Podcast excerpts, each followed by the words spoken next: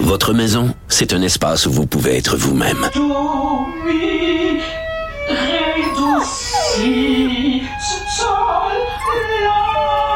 Elle mérite d'être bien protégée et vous méritez d'être bien accompagné. Trouvez la protection la mieux adaptée à votre maison avec Desjardins Assurance et obtenez une soumission en quelques clics sur desjardins.com.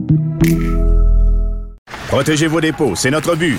La SADC protège vos dépôts dans les institutions fédérales, comme les banques.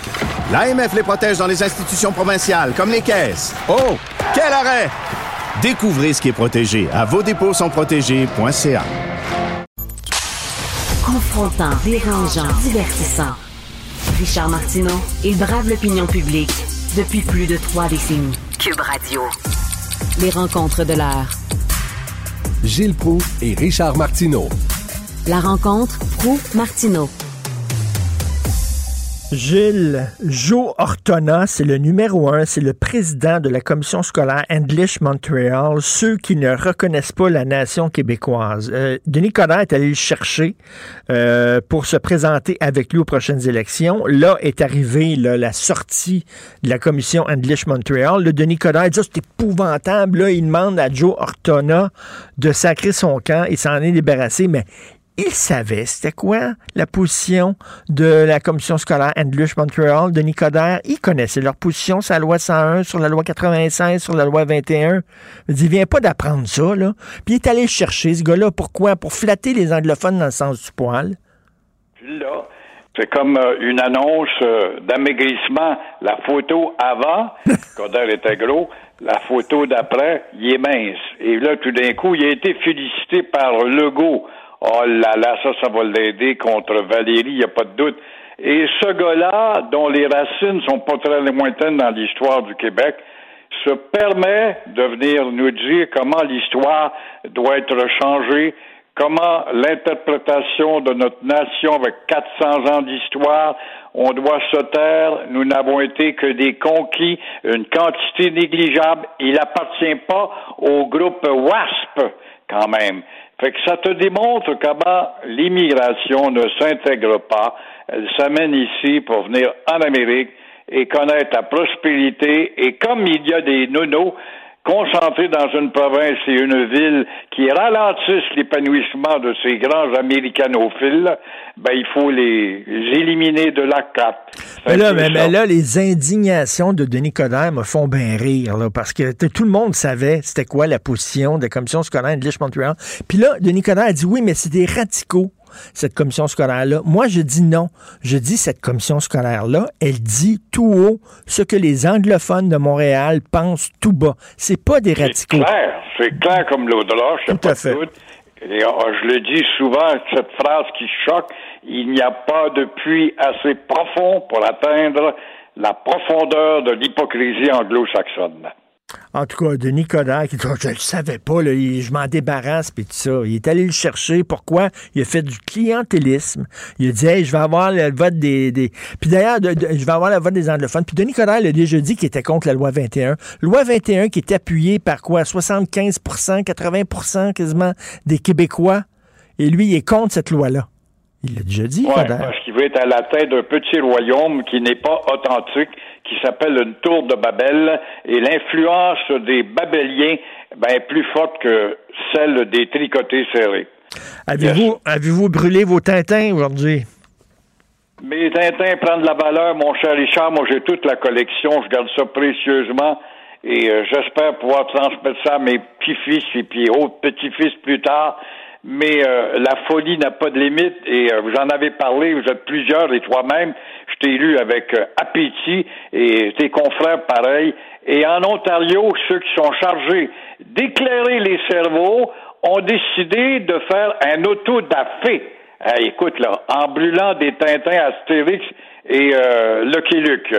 Alors, pauvre Hergé, un génial artiste des années 30-40 où les imbéciles, il y a du wokisme derrière tout ça. Il y a le woke là-dedans, qui sont pas capables de transférer la mentalité des années 30-40 avec nos années à nous et comprendre Alors, on brûle avec euh, ces intellectuels-là, brûle des, francophones en plus, qui vont brûler avec des lunettes épaisses comme des bouteilles de coke pour pas voir ce que c'était la réalité de ce temps. Dans ce cas-là, les pauvres Indiens vont-ils se réconcilier avec nous autres? Absolument pas. Rien ne va changer, crois-moi. Et à ce moment, il faudrait aussi demander à Hollywood, quand les wokistes qui s'attaquent à nous autres, qui veulent se faire une belle jambe sur notre cuisse à nous autres, encore une fois, ben, attaquez-vous à Hollywood, demandez de brûler les films des années 50, 60, de Ronald Reagan ou encore de John Wayne et compagnie. Voilà la culture de culpabilité, encore une fois, d'une conseillère en réconciliation, mon œil, auprès de Justin Trudeau, Suzy Keys. Alors, la culture historique est telle dans ce pays artificiel qu'est le Canada qu'il faudra prendre, en tout cas, prendre garde d'enseigner l'histoire? S'il fallait qu'on enseigne l'histoire correctement, eh bien, on pourrait peut-être faire changer mentalité. Mais non, les cerveaux sont pas assez solides pour recevoir l'histoire correctement. Mais comment ça se fait que cette femme-là, qui est une coucou, qui est vraiment le Stromgol dans RBO, qui est une coucou, qui se disait autochtone, qui n'est pas autochtone pantoute, ça vient de sortir, Radio-Canada vient de sortir ça. Comment ça fait qu'elle a eu autant d'influence et autant de pouvoir, puis qu'elle pouvait même parler à l'oreille du premier ministre? Comment ça fait à monter si haut? Ça, je, je comprends plus ça, comment les idiots les têtes fêlées qui ne ça prend qu'une tête fêlée qui parle bien pour atteindre les sommets, que ce soit dans, auprès d'une équipe comme euh, Coder ou euh, Justin Trudeau ou à n'importe quel palier où tu as des décisions à Radio-Québec. Pense pas qu'un autre maudite boîte de propagande débile, c'est bien Radio-Québec que personne ne regarde, mais qui nous coûte quand même des dizaines de Comment se fait qu'elle ne tente pas le coup de ces imbéciles-là pour faire de Télé-Québec une radio PBS, une télé PBS d'éducation, d'histoire, de respect de la langue? Non, mais non, c'est intéressant. Euh, Gilles, il y a des gens, là, quand on parle du système de justice, ils sont contre la présomption d'innocence. Dès, dès qu'il y a des allégations sur une personne, il faudrait lyncher cette personne-là, puis on ne croit pas à son innocence, puis elle n'a pas le droit à un procès, puis tout ça. Puis là, soudainement, on veut brûler des livres, mais ces jeunes-là là, qui croient ça, est-ce qu'ils se rendent compte que ce sont des régimes comme la Corée du Nord qui agissent comme ça? Ce sont des régimes comme la Russie stalinienne, comme l'Allemagne nazie. Ils sont en train de, de, de, de, de, scier euh, la, branche sur laquelle l'Occident est assise. Ça te démontre que ce sont des ignorants quant à savoir ce qu'il y a à l'extérieur et la connaissance de l'histoire. Parlant de connaissance de l'histoire, mon cher Richard, je vais te révéler quelque chose. Demain, j'en fais ma chronique dans le Journal de Montréal. Que peut-on dire de plus sur les mouvements indépendantistes si tout a été dit et écrit? On oublie, et là, il y a un gars qui a sorti de l'oubli, un grand personnage de l'histoire, le premier ministre Daniel Johnson Père, qui est un personnage de l'histoire nationale qu'on n'a pas, en tout cas, euh, vraiment étudié profondément quant à son mérite dans l'histoire et euh, au contraire, cet homme qui s'est battu, qui a affaibli sa santé pour faire reconnaître quoi dans sa lutte? La reconnaissance des deux nations. Pierre Schneider, un gars qui avait fondé le FLQ, le premier FLQ qui a fait de la prison, qui a été récupéré par Pierre Pellado, qui est devenu un journaliste enquêteur, fait dresser les cheveux sur la tête de bien des personnes. J'ai lu ça en une nuit, je n'en revenais pas. Son plaidoyer en faveur de la République assassinée que souhaitait Daniel Johnson devient un ouvrage qui dérange nombre de lecteurs. On en a tellement lu des ouvrages là-dessus, mais celui-là, il est nouveau, crois-moi. À lire euh, cet ouvrage-là, on est obligé euh, de comprendre que le Premier ministre euh, a été tout simplement miné par les indescriptibles passes de coups bas de la part de l'infiltration du gouvernement euh, par exemple, la GRC, ce corps de police qui a été créé pour assassiner Louis Riel, ne l'oublions pas, qui place des micros dans son propre bureau à Johnson, la SQ qui embarque dans la ritournelle, voire même la CIA qui va venir espionner au Québec quand De Gaulle est venu à cause des accointances avec le général De Gaulle. Il y avait trop de Québécois qui sympathisaient avec Cuba à l'époque devant l'ardeur de Fidel Castro. Alors, on nous fait voir un Paul Desmarais, un Paul Desmarais, complice de Trudeau père, qui va même se rendre à Hawaii et aux Bermudes, où Johnson est très malade et affaibli,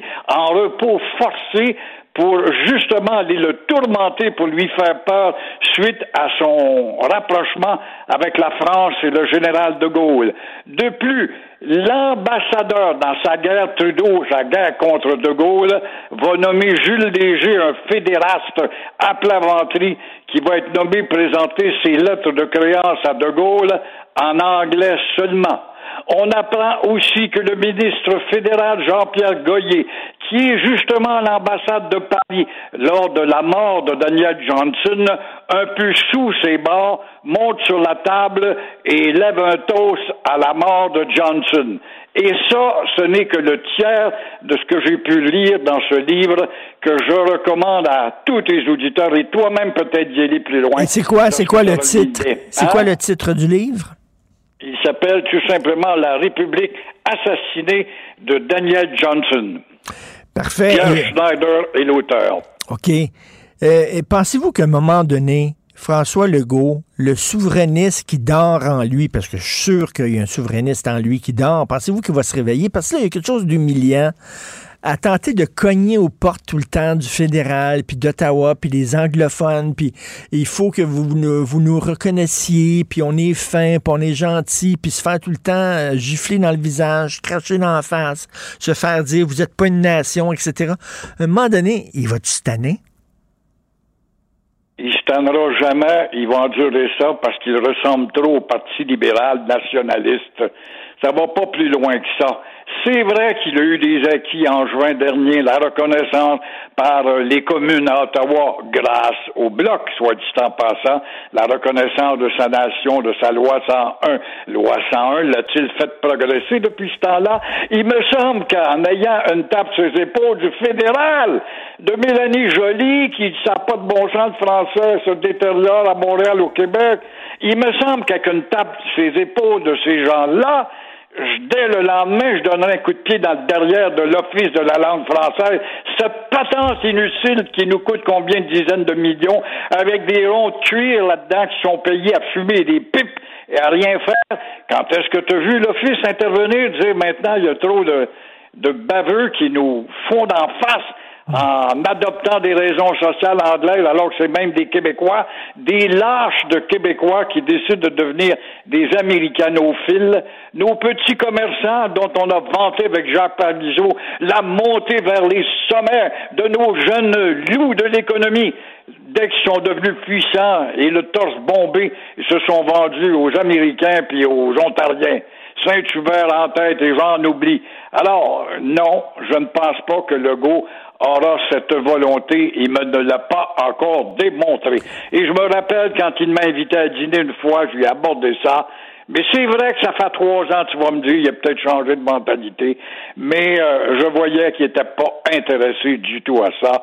Il parlait plutôt de donner des cours de français aux immigrants. Aussitôt ont appris le français, ils apprennent aussi l'anglais, une langue qui met trois mois comme apprentissage pour devenir carrément nord-américain. Puis on se fait cracher dessus par la Montreal English School. Merci beaucoup, Gilles. On se reparle demain. Bonne journée. À demain. Pour une écoute en tout temps, ce commentaire de Gilles Proux est maintenant disponible dans la section balado de l'application ou du site cube.radio. Cube Radio. Tout comme la série podcast de Gilles Proux, la radio, premier influenceur. Découvrez dans ce balado comment la radio a influencé le monde moderne tel qu'on le connaît d'hier à aujourd'hui.